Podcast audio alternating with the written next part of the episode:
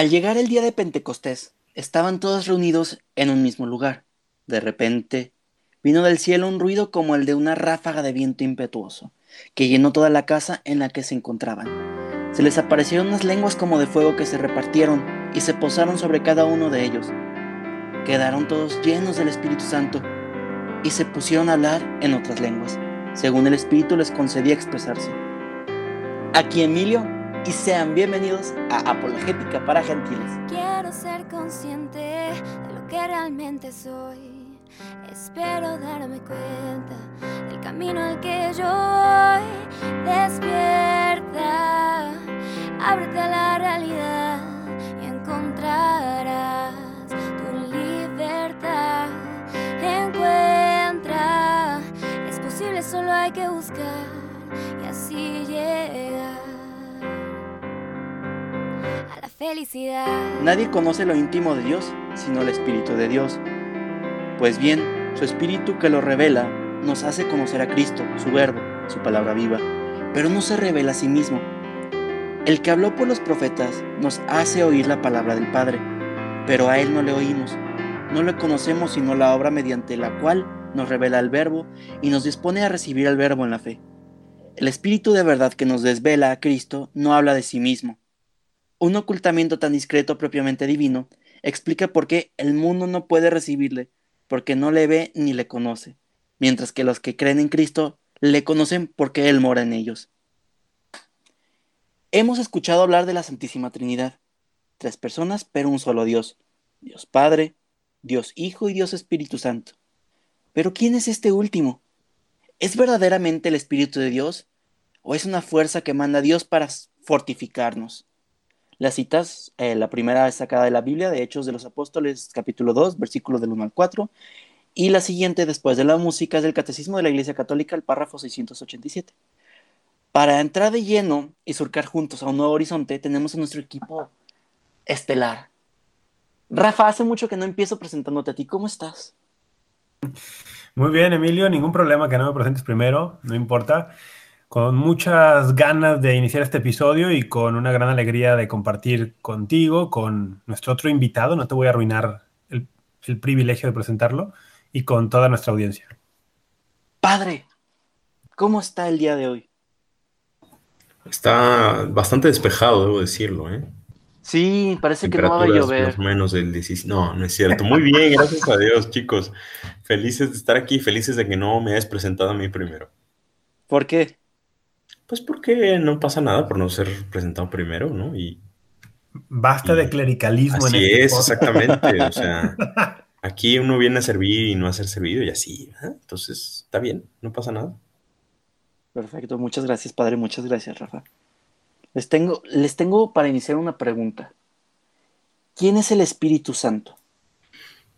Muy bien, yo quisiera agarrar la palabra porque todo lo que dijiste al principio suena muy bien y es muy bonito y obviamente tiene mucho sentido, pero no pasa nada, querida audiencia, si te quedas como yo, que dices, ¿qué está diciendo Emilio? O sea, ¿qué rollo es eso de... Eso pasa en general cuando hablo. Así no, no, bien, no, padre. sí, ya lo sé, pero en este caso Ah, bueno. no estabas hablando tú, estaba hablando el catecismo, ¿no? El espíritu, nadie conoce el íntimo de Dios sino el espíritu de Dios. Nos hace conocer a Cristo. Él habló por los profetas. No le conocemos sino en la obra. Claro, de entrada el Espíritu Santo es, es eh, como han, han dicho algunos santos de este siglo, el gran desconocido, porque no es fácil acercarse a la persona, o sea, no es fácil, al menos como no tan sencillo como Cristo, ¿no? Por ejemplo, ¿no? Cristo, el Hijo de Dios, uno sí, del Evangelio, está clarísimo. Pero cuando hablamos del Espíritu Santo, a uno, ¿qué, qué piensa cuando hablamos del Espíritu Santo? En una paloma, ¿no? De- Sí. Uno ha leído el Evangelio y dice, ah, pues la paloma que bajó de, del cielo cuando bautizaron a Jesús, ¿no? Y dices, bueno, entonces el Espíritu Santo es una paloma, claro que no. Es una persona, la tercera persona de la Santísima Trinidad. Entonces, primero yo quisiera decir, Emilio, que es normal que nos cueste tratar al Espíritu Santo, que nos cueste entender al Espíritu Santo, porque es una persona, pero como no es eh, Dios, todavía Dios Padre, pues no sé, la representación del viejito que crea todo y tal, pues más o menos, ¿no? Que tampoco es exacta. Y al Espíritu Santo en la forma de paloma, pues también nos puede costar un poquito. Entonces, ¿qué podemos decir del Espíritu Santo? Muchísimas cosas. Yo quisiera decir simplemente, es la tercera persona de la Santísima Trinidad. Por lo tanto, es persona, no es una paloma. La paloma fue la forma en que se representó en el bautismo del Señor, pero es una persona. Hay cuadros de la Santísima Trinidad en los que aparece, ya lo hemos dicho en algún otro episodio. Tres veces Jesús. Exactamente, ¿no? Eh, y no porque es tres veces Jesús, estás diciendo una herejía, Emilio, sino que este... Bueno, la imagen de Jesús tres veces. Exactamente, ¿no? Pero es una persona, Oh, entonces... vaya, me tengo que confesar. Cuando... Pero no aquí en público, por favor. Y lo bueno cuando es que conoces a algunos sacerdotes. Sí, lo malo es que seguimos en cuarentena. Cuando tú quieres que hable del Espíritu Santo, me parece que quieres que hable primero de la parte técnica y después hablaremos de todos los, de, de los efectos y, y, todo lo que es. Hay que decir una parte técnica porque aunque es complicada de entender, hay que decirla, ¿sí? O sea, al ser tercera persona de la Santísima Trinidad, es, quiere decir que es una relación de oposición respecto al Padre y al Hijo. Ah, ¿sí? caray, me suena muy político eso. Suena muy, muy político, pero no es político, es muy filosófico y muy, muy filosófico y tiene sus límites, obviamente. No podemos entender a la Santísima Trinidad con plenitud, porque si no, pues imagínate, ¿no? Sí, Pero cuando... complicado. Exactamente, ¿no? San Agustín tuvo una especie de iluminación mm, intelectual, por la que comprendió que, por analogía, es decir, acercándose levemente a lo que es más o menos igual, dijo, mira, el- la Trinidad funciona como funcionan las operaciones del hombre, ¿sí? Es decir, así como eh, uno cuando piensa, crea una especie de imagen interior, ¿sí? O sea, si te digo, piensa en una mesa, te creas una imagen de una mesa, la mesa que más te gusta, la mesa que te viene a la cabeza, ¿sí? Esa imagen interior es como cuando Jesús, cuando Dios crea, perdón, Dios piensa, eh, iba a decir otra herejía, Dios piensa en, en el verbo, ¿sí? Y entonces el verbo es creado, ¿sí? Como esa imagen interior. Obviamente estamos hablando en un lenguaje simbólico porque Dios no tiene tiempo, ¿sí? El, Espíritu y Jesús no son creados ni, ni nada, o sea, están fuera del tiempo, ¿no? Es una manera de entenderlo. Yo me imagino una cosa y, y creo una imagen en mi cabeza. Pues Dios cuando se crea imágenes en su cabeza, las crea, porque Dios no puede quedarse con las imágenes, nada más, ¿no? Entonces, Dios al contemplarse y al tener ese verbo interior sale Jesús, ¿no? Jesús ama al Padre, el Padre ama al Hijo, y de ese amor y de esa entrega que son recíprocos entre ellos, también ese amor no puede quedarse meramente en un sentimiento, como sería con nosotros, o en una mera idea, sino que de esa eh, relación entre el Padre y el Hijo surge una nueva relación de expiración, se llama, ¿sí? Entonces, de ese amor y de esa entrega entre el Padre y el Hijo, el Hijo y el Padre, surge una tercera persona, que será el Espíritu Santo, ¿sí? Esto es la explicación de San Agustín, que no es nada, no es nada fácil, es complicadísima, ¿sí? Pero eso digamos así para empezar. Por supuesto que será mucho más fácil explicarlo a través de lo que nos dice Jesús en el Evangelio, que en esa parte creo que, que si puede ser la siguiente pregunta, Rafa nos puede dar muchísimo más. Perdón, es que estaba, estaba más bien estaba meditando las palabras y me sonaban mucho a una relación conyugal. Me suena mucho a tanto es la entrega de los esposos que se entregan completamente, que ellos sí crean, bueno, no crean, ellos engendran otra vida de tanto amor que se tienen. Sí, pero ten cuidado porque no es que Sí, no, no, no, el Espíritu Santo no es el hijo de una relación entre padre y Dios. No, pero ese amor, eh, eh, ese amor, en el en caso de la Trinidad, sí, como estamos hablando en la Trinidad, no hay accidentes, no hay, y accidentes no me refiero a accidentes de tráfico, me refiero a, a no hay este, Sustancia otra cosa que esencias y sustancia en solo Dios. eh, no hay generación, sino una, es, por eso se llama una relación de expiración, ¿sí? De expiración, ¿por qué? Porque es un espíritu lo que sale de ahí. Ok.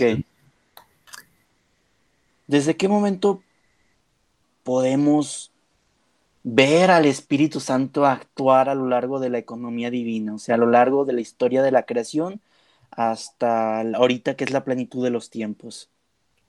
¿Aparece solo desde la boca de Jesús diciendo, les mando mi espíritu y les sopla?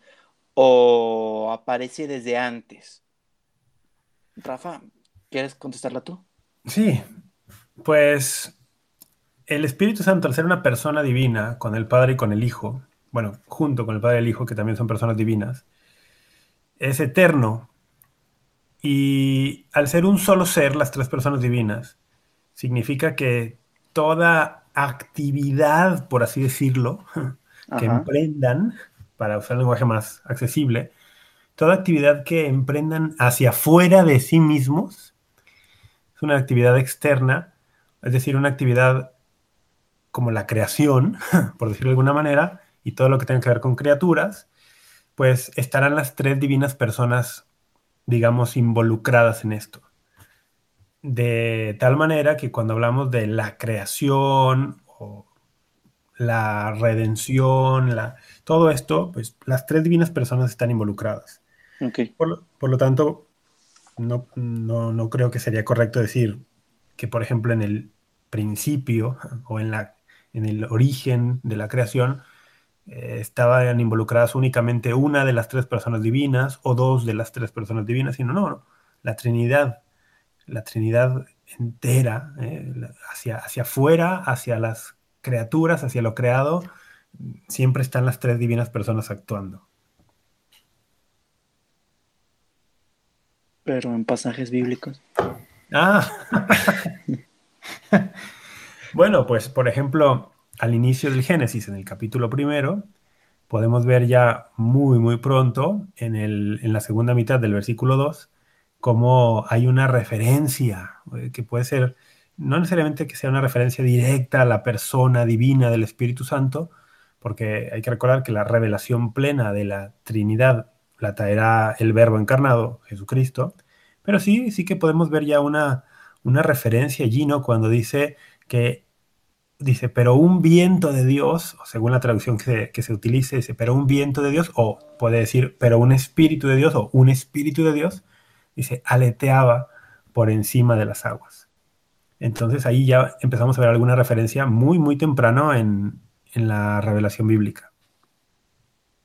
A lo que decías de que todas las criaturas, perdón, a que todas las, personas divinas eh, obran juntas, me recuerda un momento en la misa, específicamente cuando el sacerdote junta las manos, ora a Dios Padre para que envíe al Espíritu, para que envíe por medio del Espíritu Santo a que se consagre el pan y el vino y se vuelva verdaderamente cuerpo y sangre de Jesús. Y ahí vemos concentradas a las tres personas, no sé si decir trabajando juntas al mismo tiempo. Bueno, pues si es la misa, el Padre te puede ayudar mejor ahí. Digo, esto es como pequeño mm, publicidad de que cerraremos esta primera temporada con la misa. Espérenlo. Pero sí, padre, si puede vislumbrar un poco más esto.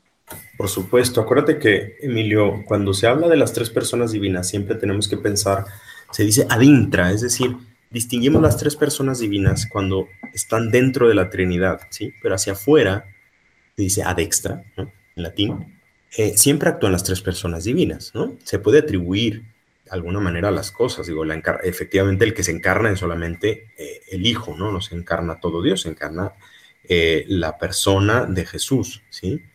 Eh, no las otras dos personas, sí Dios en el sentido de que Jesús es Dios. Pero, mm, eh, por lo tanto, en la misa, por supuesto que va a estar toda la Trinidad. Y hay momentos en los que se nota, ¿sí? Por ejemplo, la epíclesis, ¿sí?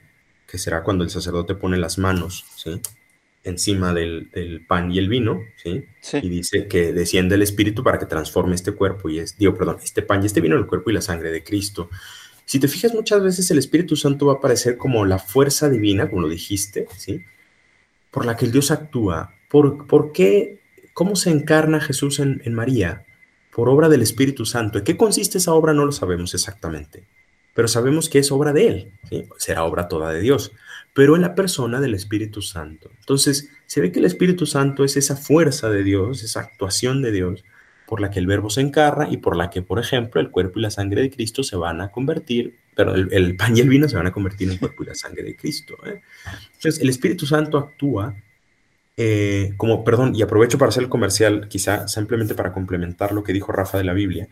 El Espíritu Santo actúa en todo el Antiguo Testamento, no explícitamente, porque no se menciona más que así peladamente en el Génesis y después el Espíritu de Dios, ¿no? Pero, por ejemplo, Isaías habla, el Espíritu de Dios está sobre mí, que luego lo dirá Jesús, ¿no? Este, eh, nos dirá, lo decimos en el credo, ¿te acuerdas que decimos el credo del Espíritu Santo?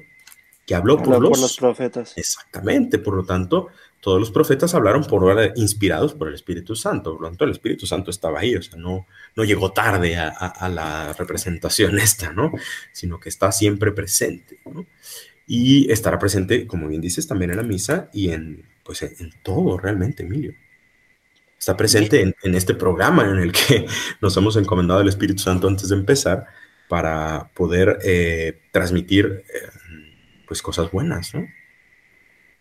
Ya habiendo presentado, no sé si es correcto decirlo, dar una presentación como tal del Espíritu Santo. ¿Por qué fue importante entonces el acontecimiento en Pentecostés, con el que literalmente iniciamos el capítulo? Bueno, por muchas cosas. De entrada, porque a lo largo de la historia de la salvación, varios profetas habían anunciado, ahora sí que inspirados por el mismo Espíritu Santo, habían anunciado que cuando Dios trajera la nueva alianza, o cuando la nueva alianza se sellara o fuera sellada, Dios derramaría el Espíritu Santo sobre los hombres.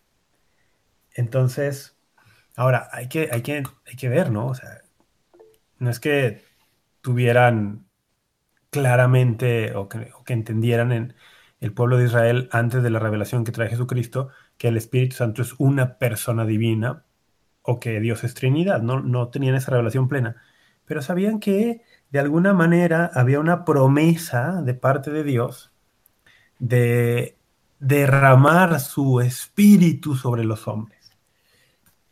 Entonces hay que entender lo que sucede en Pentecostés, que se narra en Hechos 2, justamente como el cumplimiento, el cumplimiento de esas promesas. hay una forma muy sencilla de ver la división entre Antiguo y Nuevo Testamento, ¿no? En el Antiguo Testamento Dios hace promesas y digamos que en el Nuevo Testamento las cumple.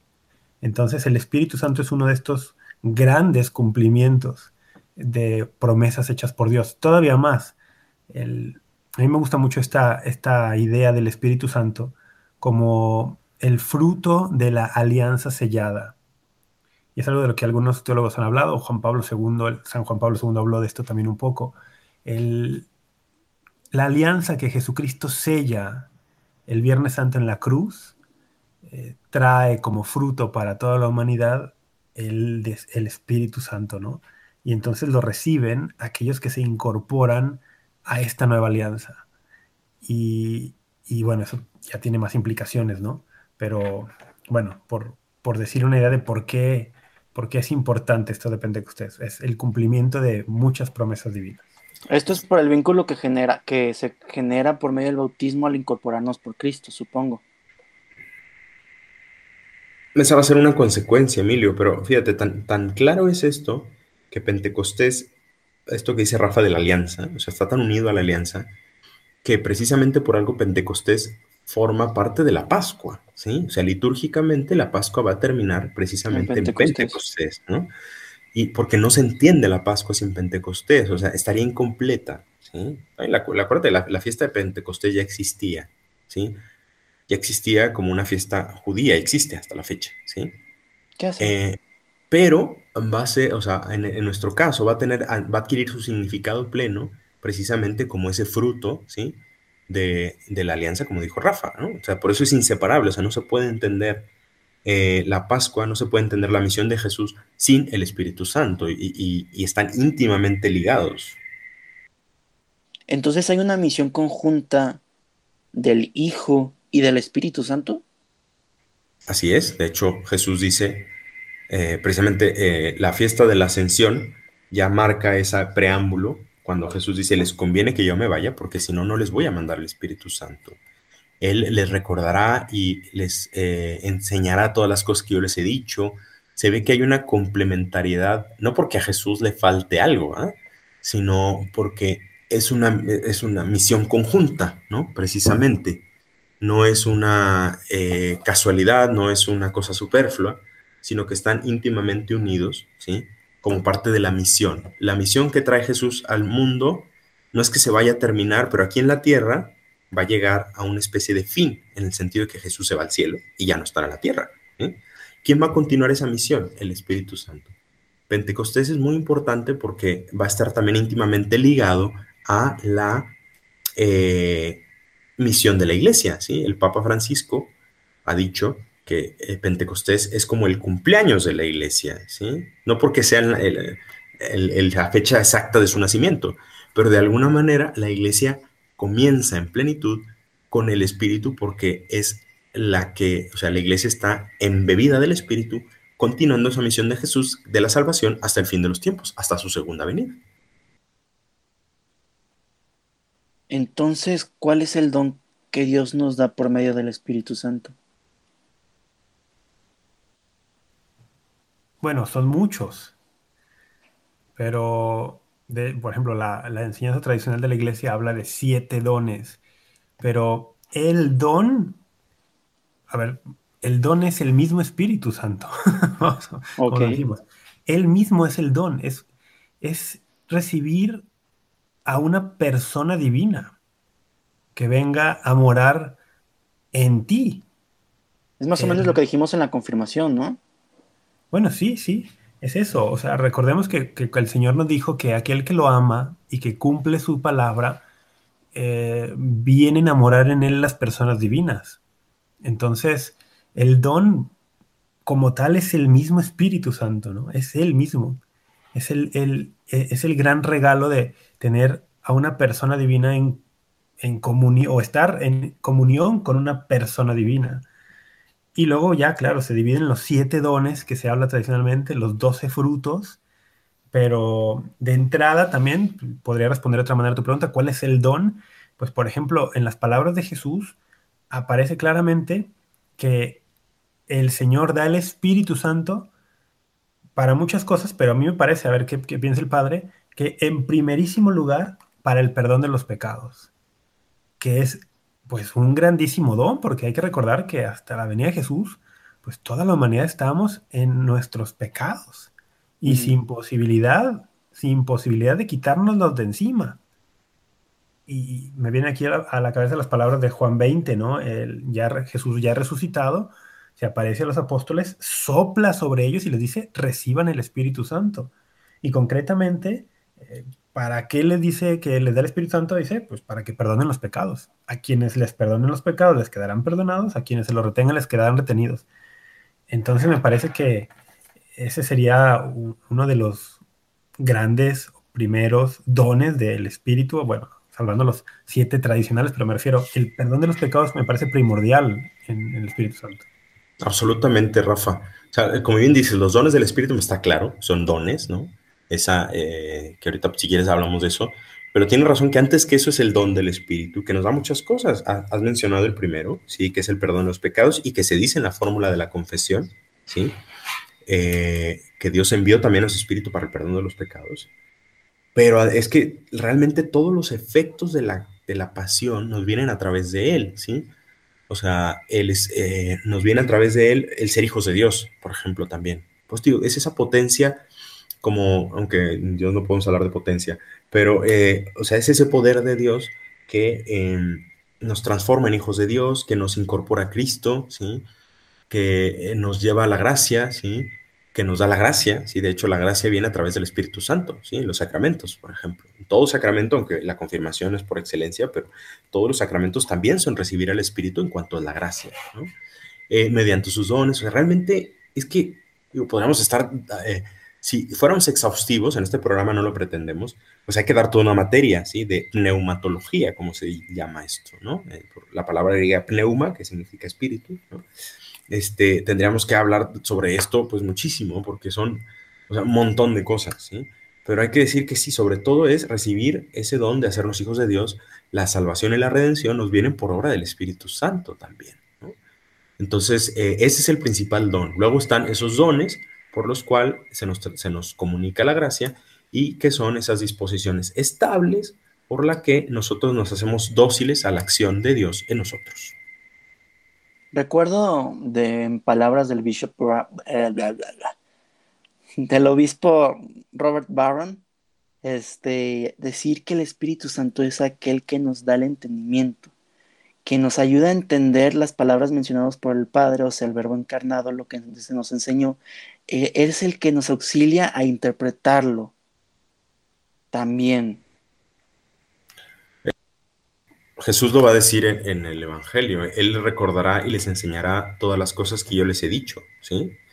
Eh, sin duda, sin duda. O sea, todas sus enseñanzas de Jesús.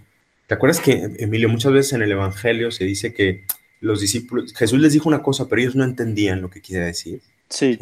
Les hablaba de la cruz y no entendían del todo y tal. Y luego ya después, ¿qué pasó? Ah, luego ya entendieron las palabras. Okay. ¿Por qué después vino el Espíritu? realmente la acción del Espíritu es tan potente. Fíjate, piensa en los apóstoles, ¿sí?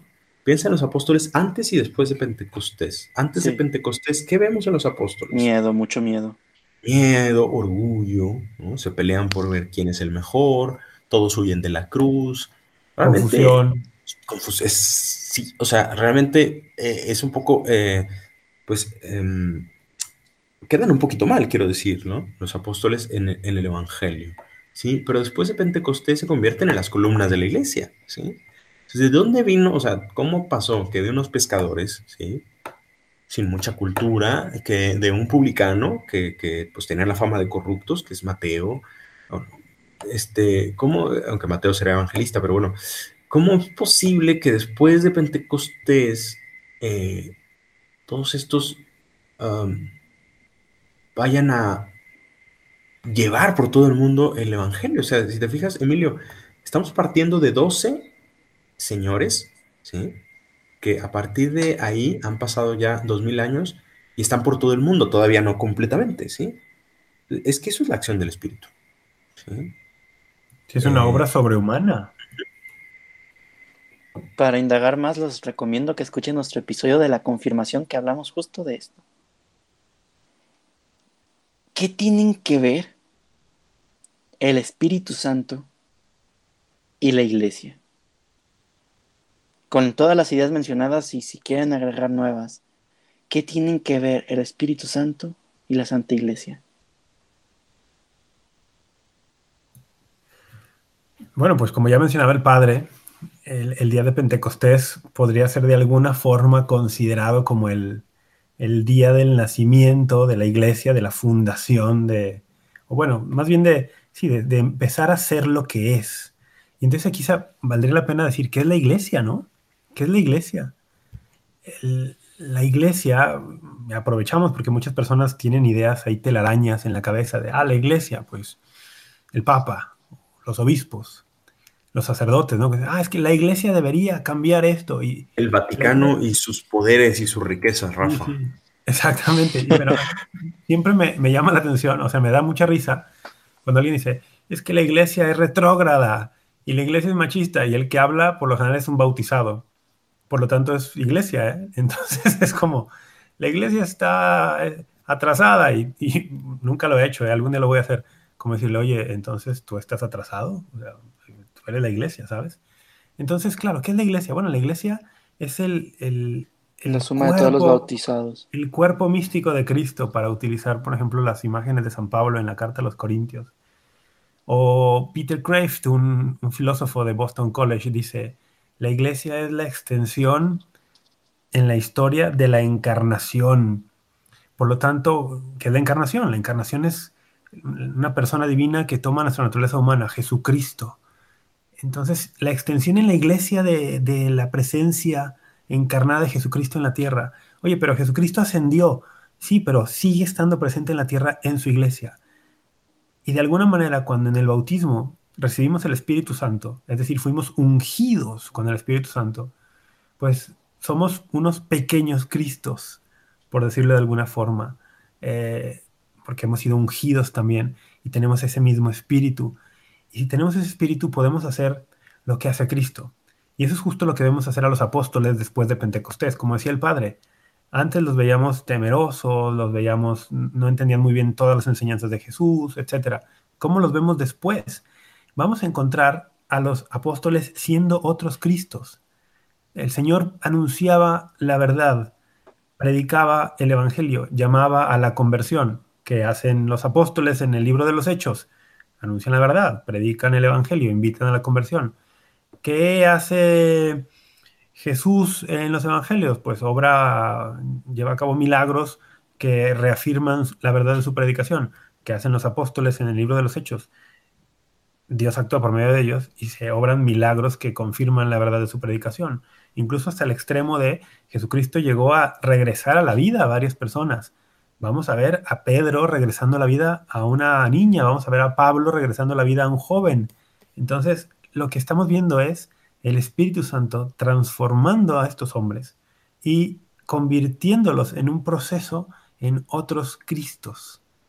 Y eso es la iglesia una multitud de otros Cristos en la medida que nos vamos dejando transformar para ser otros Cristos y que de esta manera la encarnación se extienda a lo largo de la historia hasta el final de los tiempos. Sí, yo aquí, Rafa, quisiera completar, porque al hablar de qué es la iglesia, pues es también toda una materia de eclesiología, ¿sí? Eh, la iglesia del cuerpo de Cristo. Y yo quisiera resaltar, además de lo que dijiste tú, que está muy bien, la parte de el, el, cómo el Espíritu de Dios que mora en la iglesia, porque es la continuación de la misión. Siguiendo con las palabras, si la iglesia va, si el Espíritu continúa la misión de Jesús, ¿cuál fue la misión de Jesús? Salvarnos. La iglesia, precisamente porque su Espíritu vive en ella, continúa esa misión, ¿sí? El, eh, al Papa Juan Pablo II le preguntó una vez, oiga, Santo Padre, resúmanos en tres palabras qué es la iglesia. Y, Juan Pablo II respondió, eh, en una, salvación. Claro, la iglesia es la salvación, ¿sí? Es la continuación de la misión de Jesús como el Espíritu Santo también, ¿sí? Por lo tanto, por eso se dice que en la iglesia mora el Espíritu Santo y la garantiza. Eh, ustedes ya hablaron de esto hace mucho en un episodio sobre las notas de la iglesia, pero yo quisiera revolver, o sea, traer a la, a la memoria esa parte de la, de la garantía que tiene la iglesia y no hablando como el Vaticano, ¿no? sino eh, con esa misión de enseñar y de salvar. ¿En qué sentido la iglesia lleva al Espíritu Santo la salvación o actúa a través de ella la salvación? Porque a través de ella nos vienen los sacramentos, por ejemplo, a través de ella nos vienen las enseñanzas. ¿sí? Entonces, eh, cuando las personas se ponen un poquito nerviosas, porque es que la iglesia está fallando, es que la iglesia, a ver, eh, es que la iglesia no puede fallar porque el Espíritu de Dios vive en ella, ¿sí? Decir que la iglesia falla es decir que el espíritu falla. Otra cosa es que fallen los hombres, ¿sí? Eso sí, fallamos nosotros, ¿sí? Es culpa nuestra, ¿sí? Somos muy brutos, echamos ganas, pero pues la verdad es que efectivamente eh, somos pecadores, ¿no? Y personajes de la iglesia, con autoridad o con no tanta autoridad, cometemos faltas y a veces damos muy mal ejemplo. ¿sí? pero eh, el Espíritu de Dios mora en esa iglesia y ha permitido, y no ha permitido y no permitirá que la iglesia se equivoque en lo importante, por así decirlo. ¿no? Por eso tenemos la total certeza y tranquilidad de que la iglesia, en cuanto a iglesia, no se va a equivocar. En cuanto a su misión de salvación, va a funcionar. Digo por aquello de que a veces la gente se pone nerviosa, que si el Papa, que si un obispo, que si, a ver, Mira, el Espíritu obra ahí, ¿sí? Creo que eso es una cosa también, Emilio, para resaltar en la relación iglesia-espíritu. ¿Gustan agregar algo más para cerrar? ¿Ya se acabó? Sí. Puedes agregar lo que quieras. Fuimos este, a, la raíz, Rafa, o sea, fuimos a lo que teníamos que decir, sí, claro. Fuimos, muy breves hoy, pero está bien, está bien.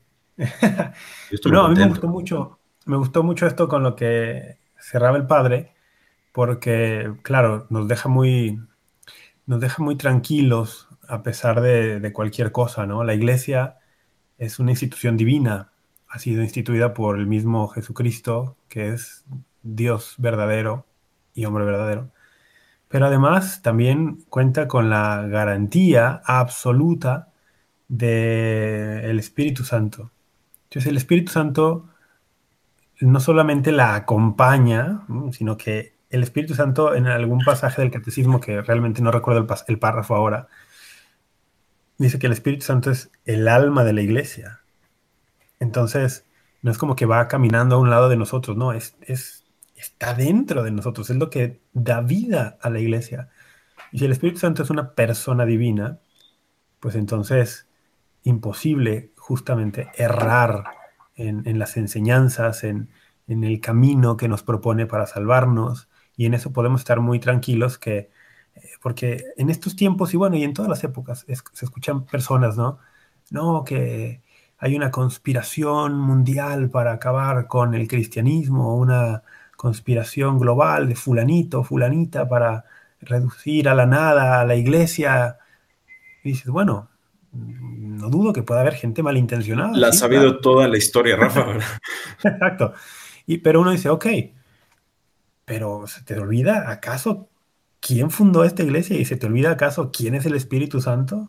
Pues podemos dormir tranquilos, claro, no dormirnos en nuestros laureles, para utilizar una expresión mexicana. No, no, no hay que dormirnos en nuestros laureles, pero hay que saber que esta es una obra de Dios y Dios está en ella. Y las puertas del Hades no prevalecerán contra ella. perdón, Emilio, yo quería concluir con una cosa que es la actitud del cristiano respecto al espíritu. Porque esto que le pasó a los apóstoles es lo que nos pasará a los cristianos si dejamos que el Espíritu obre en nosotros. El Espíritu Santo, la actitud del cristiano con el Espíritu Santo es sobre todo de docilidad. Si el Espíritu Santo actúa en el alma en gracia. Y a través de ella Dios nos santifica. Entonces, eh, lo digo porque es fundamental. Si quieres tratar al Espíritu Santo, déjate guiar por él. Esa es la idea.